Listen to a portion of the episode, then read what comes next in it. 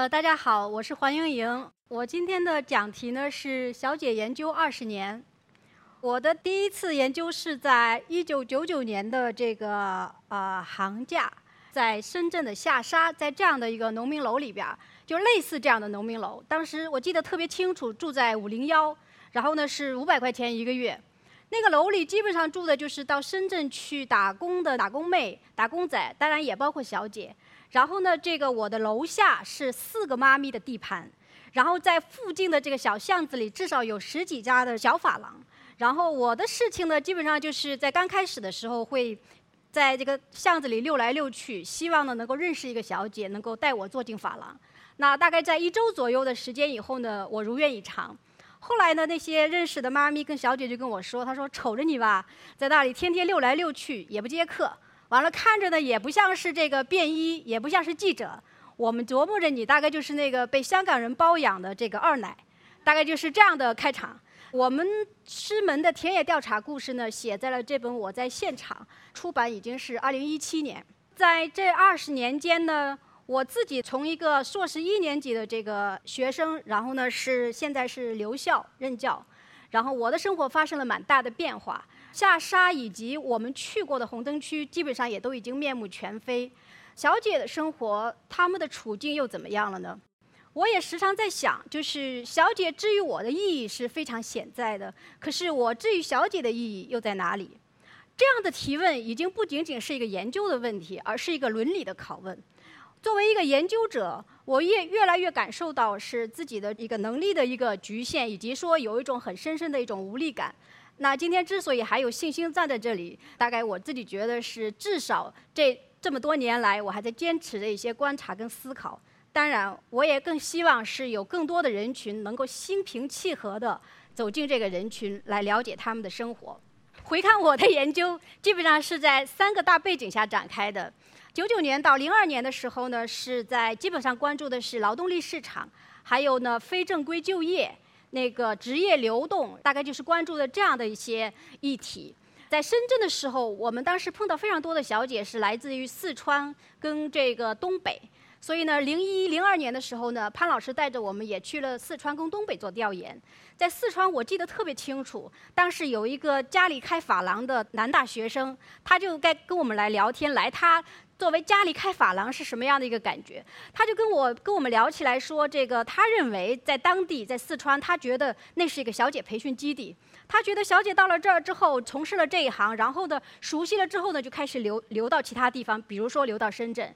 那个小镇呢非常有意思。九十年代初的时候呢，因为要招商引资，要这个建成这个开发区，可是呢，开发区没有建成，红灯区建成了。后来在东北的时候呢，是因为在这个东北那个时候有非常严重的下岗潮，很多的妇女这个瞬间被甩出了体制之外，而相当多的人进入到了性产业，比如说足疗、按摩，大概是这样的一个情况。也差不多是在零一零二年的时候，我们开始在艾滋病的一个防治的背景下，关注小姐以及嫖客人群他们的一些健康疾病相关的一些问题。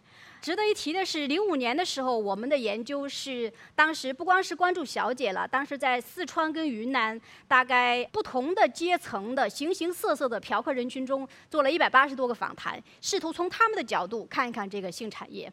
一零年的时候开始，一直到现在，就有一个很大的一个变化，整个环境发生了非常大的变化。大家可能知道是这个大扫黄。那这个时候呢，我当时跟潘老师，我们去了六七个地方，主要去看扫黄带来的影响，包括说产业里边的人如何去应对扫黄这样的一件事情，而扫黄它的效果又怎么样？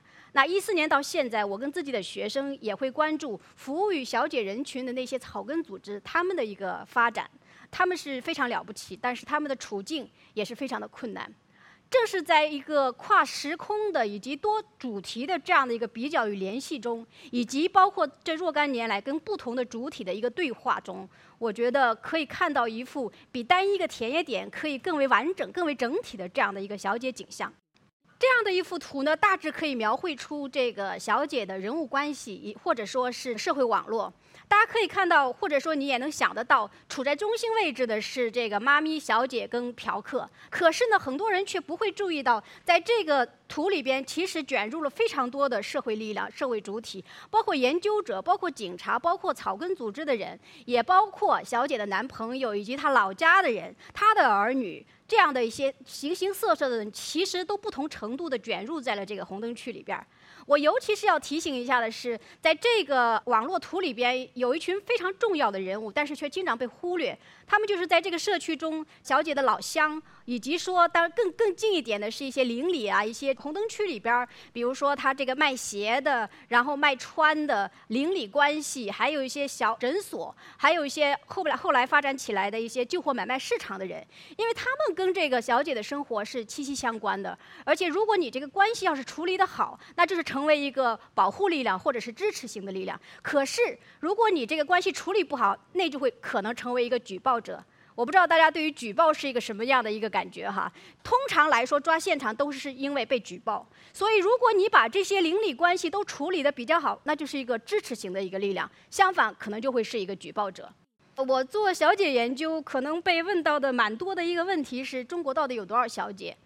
我没有答案，我算不出来中国有多少小姐，因为我不知道大家对小姐的定义是什么样的。当然，在法律里边有一个说法是说，在不特定的男女之间，因为金钱、财物的交换发生不正当的性关系，这样的一个行为是一个卖淫嫖娼。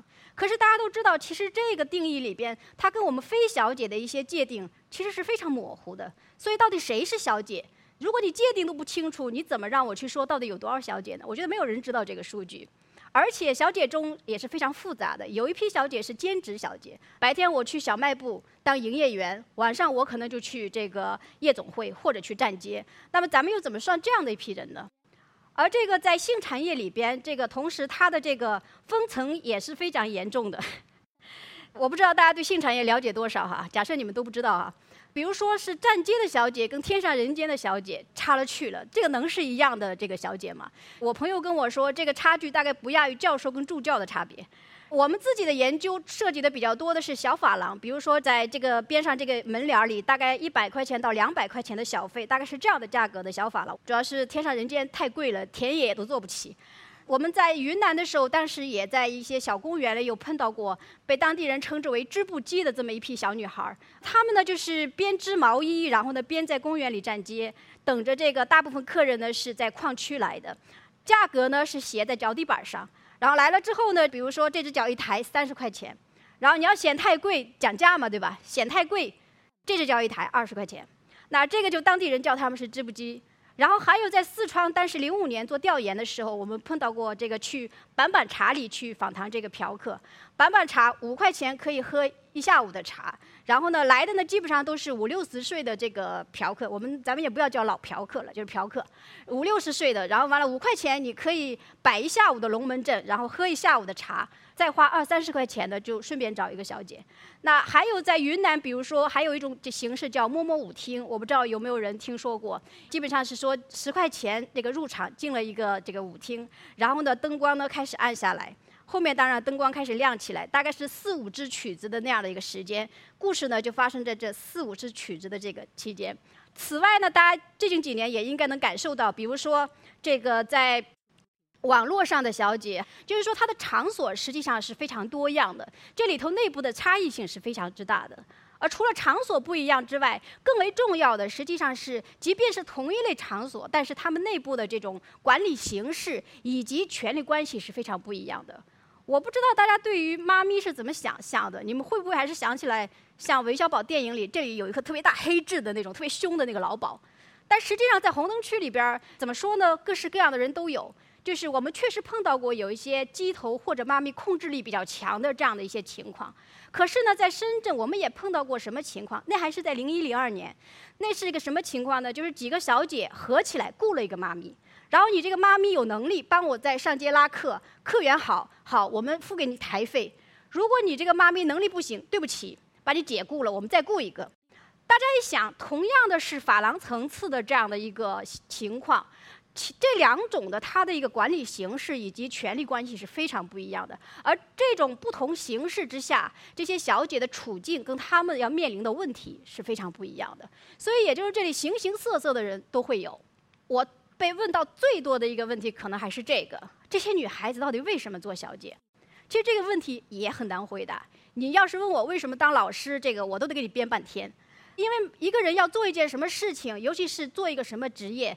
就是你想一想，没有一个特别单一的说，很很简单的，就是说，哦，我就是因为这样的一个理想，我就去干了这样的一件事情。我觉得是很难的。但是我们不妨可以去听一听这些女孩子自己是怎么看这样的一个事情的。我就听到了非常多的，从九九年一直到现在，我稍微挑出来一些案例，然后可以给大家大概的、非常快的这样子过一遍。比如说，当然家里穷或者多赚一点钱以后做生意，这个是最常见的说法了。还有就是这是我的命。刮风下雨也要去摸摸舞，这年头笑贫不笑娼，我们比那些骗人做生意的好多了。干这行吧也没什么，不要太黄就行。这是我的生活方式，好耍。四川人对吧？好耍，多认识一些人，有利于我以后找老公，促进男女平等啊。我以前从来没不敢说，有时候我还挺享受的。好，这里每一句话背后基本上都是一个人生故事。比如说这里头是这位。这是我的命的这样的一个说法。这个姑娘呢是刚开始去劳动力市场去找工作，碰到了这个妈咪，然后那个妈咪呢有一点带着这个哄骗性质的把她带到了这个红灯区，然后呢开始端盘子坐台。那她不想干了，然后她就出去了，不是被控制着你不能走，她她就走了。她走了之后呢，在劳动力市场呢又找了另外一份工作，给人家当保姆。那接下来会发生什么事情呢？大家如果脑补一下一些电影镜头，可能可以补得到。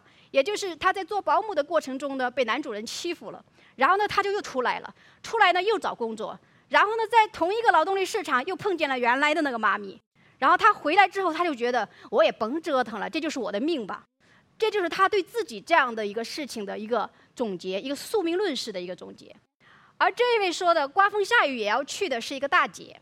那是在一零年，正好大扫黄的时候。我们当时想，扫黄这么厉害，你们都不要命的吗？对吧？为什么扫黄这么厉害，还要去做某某舞厅？好像赚也赚不了太多钱。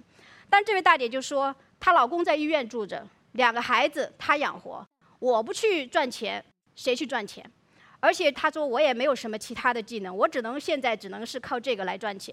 而这一位，这是我的生活方式，大家听起来可能觉得有点诧异。这不是现在哦，这是十八年以前我碰到的一个姑娘。那个姑娘这个家境并不是太坏，她父母是中专的老师，然后她自己是独生子女，而且她入行之前呢是做了准备工作的。问她的医生朋友怎么保护自己。他就觉得我想过一过这样的一个生活，就觉得比较自由。他就说：“这个我就是我为什么现在要在这个地方再先耍一段时间，我自己就是这样想的。”这是他的一个话。最让大家跌眼镜的可能是最后一句吧。我从来不敢说，其实有时候我还挺享受的。这话在平常的研究中我们也是听不到的。你想有谁会说？大家都知道小姐是受歧视的，你做小姐都已经是要被人骂了，完了你还说我还挺享受的，绝对被骂死。所以这句话平常是听不到的。这位姑娘呢，是我们在认识了她有四五年之后吧，在一个内部的一个讨论会上，她跟我讲的这么一句话。但是最触动我的不是这句话，最触动我的是她在讲完了之后，她深深的叹了一口气，说：“黄老师，我今天终于可以把这话说出来了。”大家知道她为什么触动我？就是她并不是没有这样的想法，可是我们周围这样的一个环境不允许这样的一个说法出来。可是实际上这么想的人，或者说有这样的一个认识的人，一定是少数吗？不见得。说这位话的人呢，就是小美妈妈。那小美妈妈她其实是在四十多岁的时候才从内地到香港去做一楼一凤。一楼一凤是在香港是这样的，就是你在一个房间里有一个小姐没有问题，它不是违法的。当然，如果你上街去拉客违法，你如果一个房间里有两凤，不只有一凤违法。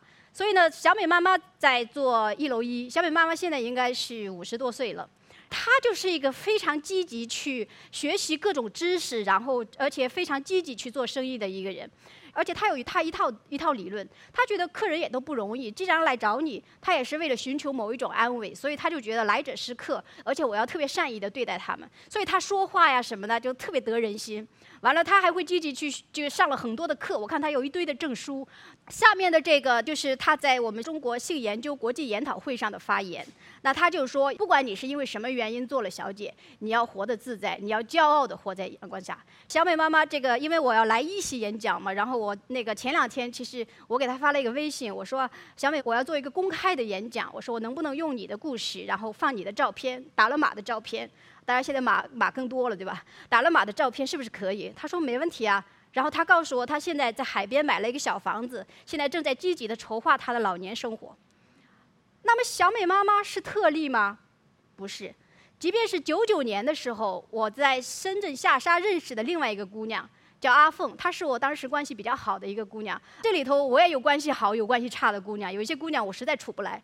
然后，但是有一些姑娘跟我关系特别好，阿凤就是跟我关系特别好的一个姑娘，也是她带我做进的发廊。她就是属于她自己做小姐，那偶尔她也会做妈咪。会积极的去想，哎，怎么能够多赚钱做生意？而且他会教他的妈咪，跟我抱怨了好多次，说他妈咪不会做生意。然后他有一次就教他妈咪说：“哎呀，你看杨姐，这个灯光吧，不能这么这个日光灯白兮兮的打在人的脸上，说你什么斑点都看出来了。说你得绕上一些材质，这样的话灯光打下来才会柔和，而且斑点都看不见。”所以他还会教他妈咪怎么去做生意，然后他的床头上还，我现在都记得摆着一个书是怎么处理这个男女关系的，他要积极去学习这样的一些一些一些东西。所以呢，虽然说有一些这个呃小姐确实她是不像这个阿凤跟小美妈妈这样子积极，可是呢，这样的一些例子呢，在至少在我的研究中并不少见。那么有人或许会说，小姐可能是自愿的吗？在性产业这样的一个环境里边。在一些性性别不同平等如此严重的这样的一个背景之下，这些女孩子可能自愿去做小姐吗？她们一定是被迫的。而这些女孩子，她是因为自己身在其中，她可能不知道。就像说，这个鱼因为在水里，所以她从来不知道自己身上是湿的。所以这里不可能有一个自愿的情况。面对这样的一个论述，我自己总觉得在现实面前，这些这样的一个论述多少有一点轻飘飘的。带着很大的启蒙色彩的这样的一个高高在上的一个傲慢，我总觉得在生活中磨练出来的这些生存之道与生活智慧不应该被忽视，因为他们这个会有非常力量，会有很大的力量。这种力量不仅仅是说要用来做生意，其实还要用来处理这个工作中会碰到的各种风险。这些风险可能会有什么呢？首先当然是被警察抓、被罚，以及。来自于警察跟客人的赤裸裸的这个身体的这个暴力，大家都知道性产业在这个做小姐在中国是非法的。最近刚刚把这个收容教育取消了，但是呢，这个行政处罚法依然是存在的，也就是可以被处为五千元以下以及并罚十五日以内的这样的一个处罚。在早黄的这个过程中呢，这个经常是会有一个。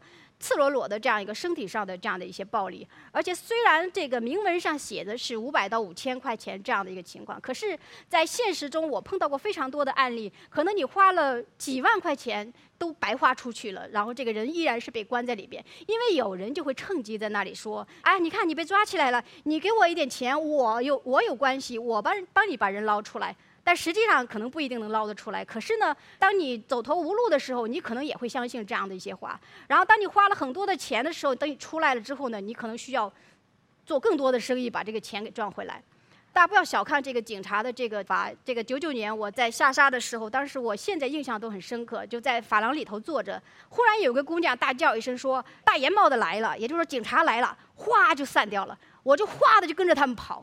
然后跑到一半，我就在想，我跑什么劲儿啊？我一般就是很小心的，我兜里都揣着学生证儿还有我们系里开的这个这个证明。可是你知道，在那个场景之下，人的恐惧是你自然的一个反应，它不是你理智可以决定的，所以就会跟着跑。这种恐惧就是实在的，所以它还不完全是说是身体上的一种暴力，还有就是这种精神上也是也是高度紧张的。而有一些客人呢，就欺负你，这个是非法的。我就欺负你，不敢报案。所以呢，这里头也会存在着一些威胁呀、抢劫呀，然后甚至是被杀害的这样的一些情况。而且还有一些客人，甚至还都做了这样的一些事情之后，还带有某一种道德优越感，觉得自己好像还在为民除害了。所以这些事情都是跟他非法的一个处境是紧密相关的。那还有一个，在这个产业里边，如果说是风险，或者我其实称之为是一个职业健康或者职业安全这么一个问题，因为这个行业的一个歧视性，它需要有一个匿名的色彩。刚才如果你们还记得我说那个刮风下雨也要去某某舞厅的那个姐姐，她当时后面还接了说了一句话，她说扫黄我不怕，顶多就是我受点苦，但是如果这个过程中被媒体曝光了，我就跳楼。因为他就觉得，如果我被曝光了，如果其他的人都知道我干这一行，他说我就活不下去了，我要跳楼。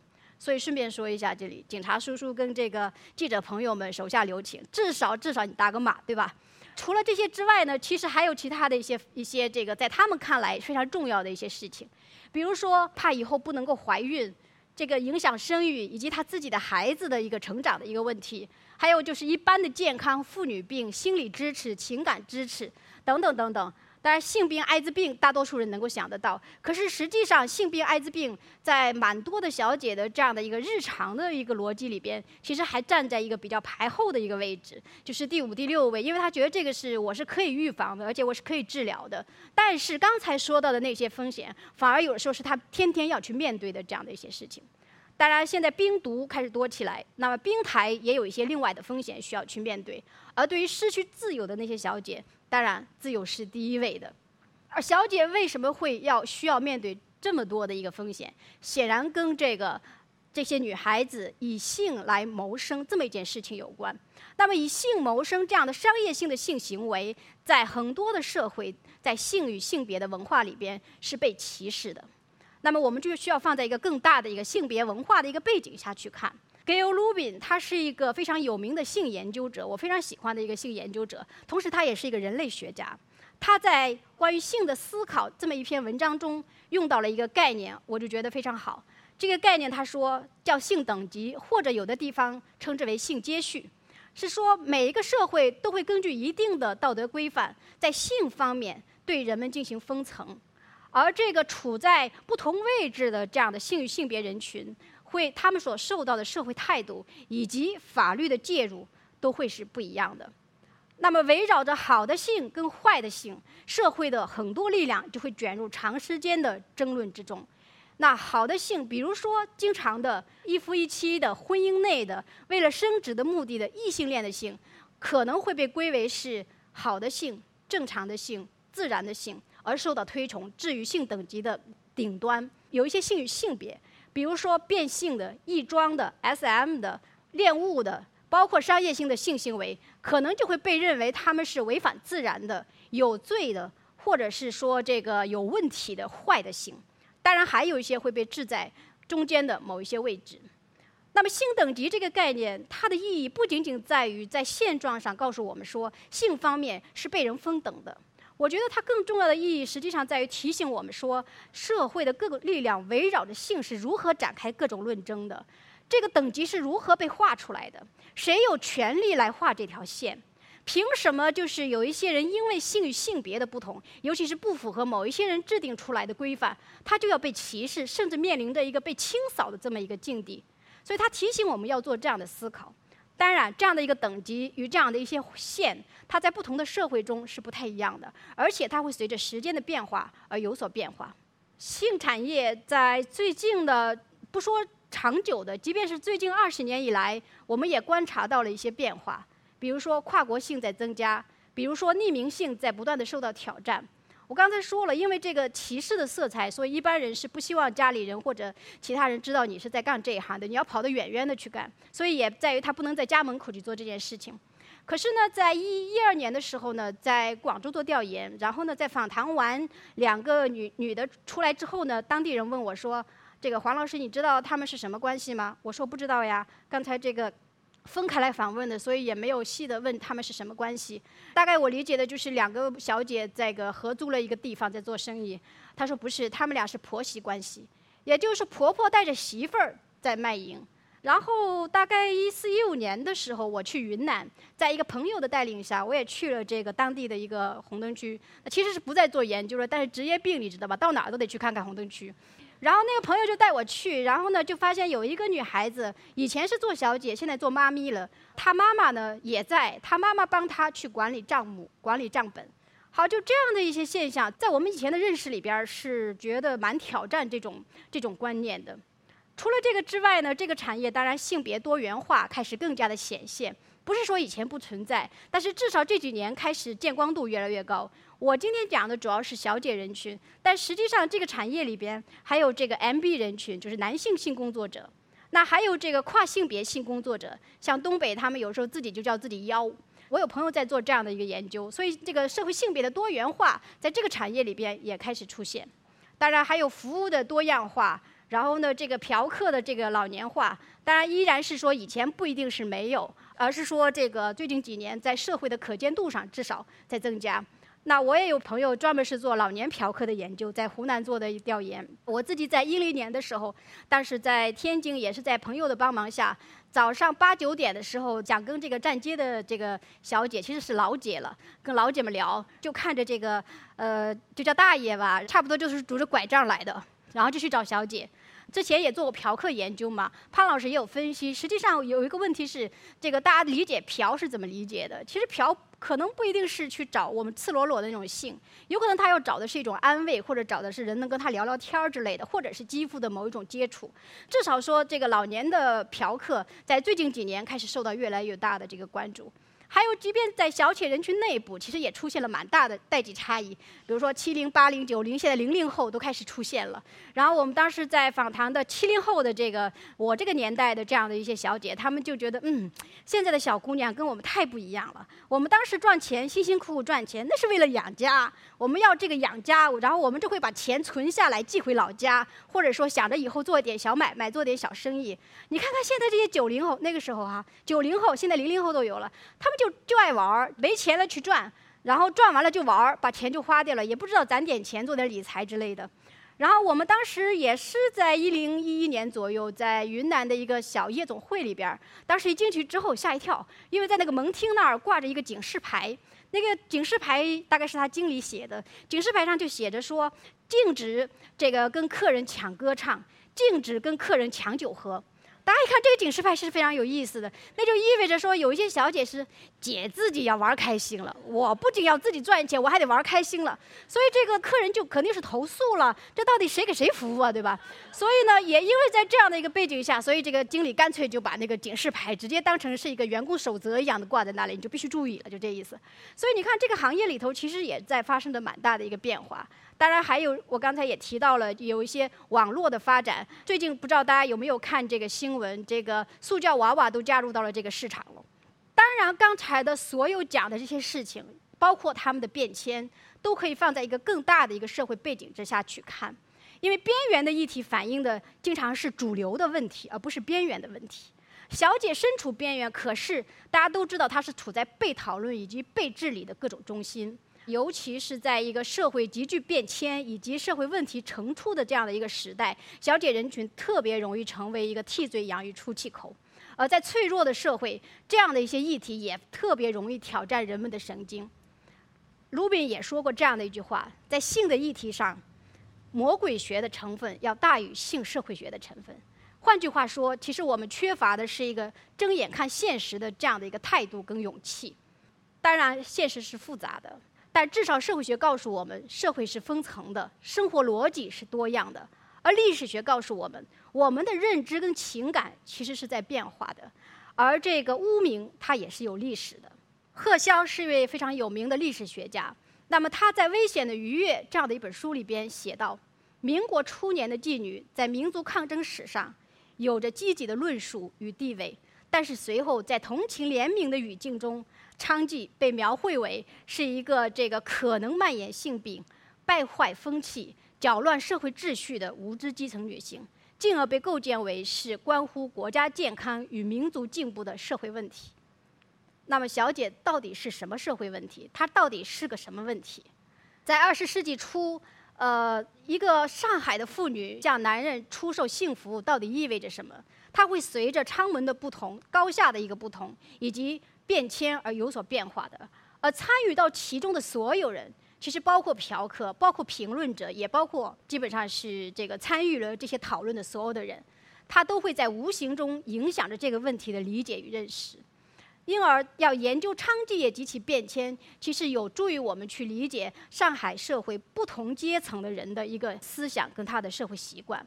又因为娼妓问题的辩论往往是在地方性或者全国性的报刊上进行，所以呢，这一问题呢也能够勾勒出中国社会有关性、社会性别以及现代现代性争论的这样的一个概貌。这里的二十世纪初，我个人觉得换成二十一世纪一点都没有关系，只是说我们关于性、性别、阶层、经济、政治这样的议题呈现了更加多重性的一个特点，而这里的书刊可能变成了网络，小姐不会消失，然后争论呢依然会继续。最后我想说的是说。当我们如果试图想用文明、道德这样的一个利刃去指向他人的生活的时候，请不妨停下来想一想：我们在用谁的道德标准绑架的又是谁的生活？在复杂的现实与社会的分层之中，请更为公允地去思考道德、秩序这样的问题。而在不同的生活境遇与生计可能性之下，也要正视不同人的活法，也更为善意地去对待我们与他人的一个关系。都不容易，我活也要让别人活。好，谢谢大家。